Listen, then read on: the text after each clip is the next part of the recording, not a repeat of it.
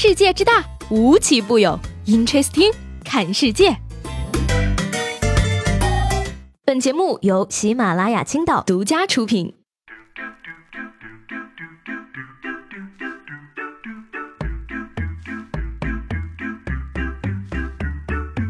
Hello，各位好，欢迎收听本期的 Interesting，我是七位。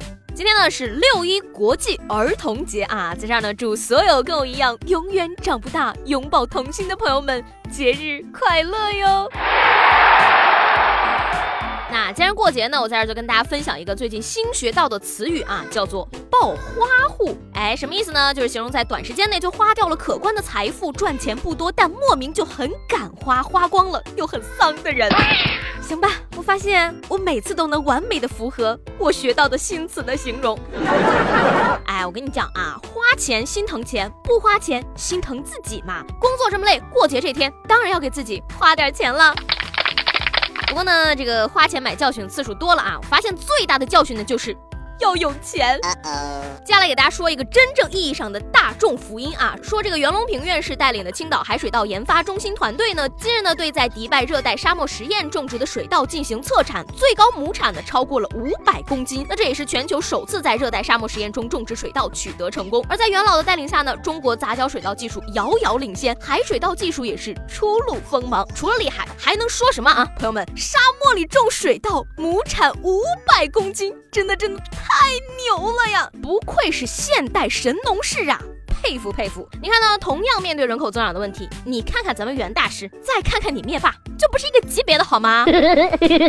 我跟你讲，只有袁隆平爷爷才有资格说我胖了，因为我确实。吃他们家大米了。说这个胖啊，真的羡慕那些到了夏天因为太热吃不下饭的女孩子，她们只吃几口水果就能活，自然而然就会瘦很多嘛。我也热的吃不下饭，但是呢，我会吃薯片、可乐、蛋糕、冰淇淋、西瓜，然后变得更胖。天气炎热，让我吃不下饭，只能靠吃蛋糕度日。我的蛋糕吃之前呢，都会放到冰箱里冰镇一下，跟蛋糕的热量抵消了，就是没有热量的了，就吃不胖了呢。我跟你讲，我连喝可乐都是喝热量被抵消的冰可乐。哎，这个除此之外呢，夏天太热了吃不下饭，只有在凉爽的半夜才能吃得下一点点的小烧烤，喝点小酒，这个样子喽。所以说吧，减肥什么的呢是不存在的啊。在这也要告诉大家一个好消息啊，以后可以尽情的吃肥肉了。为什么呢？因为肥猪肉被老外评选为十大最有营养的食物。根据这个 BBC 报道呢，由科学家评选出的十大最有营养的食物排行榜上的肥猪肉顺利入选。据这个数据显示啊，说肥猪肉呢比羊肉或者牛肉含有更多的不饱和脂肪。更更加的健康，此外呢，还能够提供维生素 B 和矿物质。阴谋，这是赤裸裸的阴谋。胖子多了，我自然就显得不胖了，对吗？来来来啊，一天三顿小烧烤，老板五花的带皮的各要一份，回锅肉、眼镜肉、红烧肉、烧白、夹沙肉、樱桃肉、粉蒸肉、蒜泥白肉等，纷纷鼓掌表示赞同哦。说到这个吃啊，今日呢一则涮着火锅就能把学分给修了的消息，在四川的各大高校中传开。这是西南交通大学开设的饮食教育课程，实话实说。那据这个该校任课老师表示啊，说不仅是火锅、麻婆豆腐、红烧肉、糖醋排骨这些菜呀，都能够修学分。嗯，老师，我现在去求学还来得及吗？蓝翔新东方表示可以考虑参与竞争哈，为培养未来的人才做贡献。不过我劝大家也不要想太简单了啊，这种课程的考试题不应该都是请就这碗麻婆豆腐写。一篇文章不少于两万字，文体不限，题目自拟吗？说到这个考试啊，五月二十五号呢，广西南宁四中呢为高考生举办减压活动，因为呢一名男老师扮成了这个《甄嬛传》中的华妃，祝福学生高考时雨露均沾。看到平日严肃的老师如此装扮呢，台下的学生纷纷笑得前仰后合啊。学生表示说啊，老师虽然模仿的是华妃，但感觉更像容嬷嬷。大家一起来感受一下喽！自打我进宫以来，就得到皇上恩宠。可是我已经作为皇上，七月高考的时候让大家雨露均沾。哎呀，笑啊笑，笑的学生们把老师教过的东西全都忘了。这位老师终于完成了自己多年以来的女装梦想。不过劝各位同学也不要开心太早啊。该答对的题没有答对，那就等着摸摸老师扎你吧。说这五月二十一号，武汉的一对姐弟呢买彩票中了千万大奖，而且呢因为彩票店工作人员的一个失误啊，姐弟俩又多中了一百万。据这个彩票店老板回应呢，说这个该店的工作人员在给他们操作出票的时候呢，出现了失误，手滑把二打成了五，将投两倍变成了投五倍。虽然呢要多出三十块，但姐弟俩表示说，既然打错了，那就不改了。于是中奖后，他们成功的多了一百多万。哎呀，为什么没有人手滑一下给我一百万呢？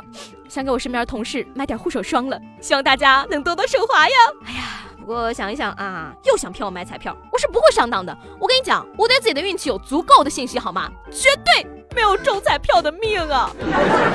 在节目中的问大家都是怎么处理这个前任送给自己的礼物的？评论中这个画风可以说是五花八门了啊！你比如说这个欧阳晴红，他说我会用一个大箱子装起来，然后找个隐蔽的地方藏起来。N 年以后如果还能找得到，我会让后人继承下去，没准以后就绝迹了呢。嗯，这位朋友，你的这个想法很好，但是呢，你有没有想过，你找的这个地方是不是足够隐蔽？在传给你的后人之前，万一被你对象发现了怎么办呢？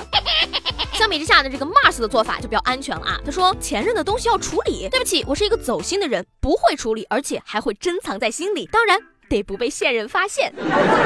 哎，最实在的要数雨夜幽兰梦了。他这样说的：我会把不值钱的东西、没用的处理掉，剩下有用的就留着。这么多朋友中呢，我最心疼的就是这位叫做 N N N N N S S S S 的朋友啊。他是这样说的：当然是丢了啦，帽子那么多，还差他那顶绿色的吗？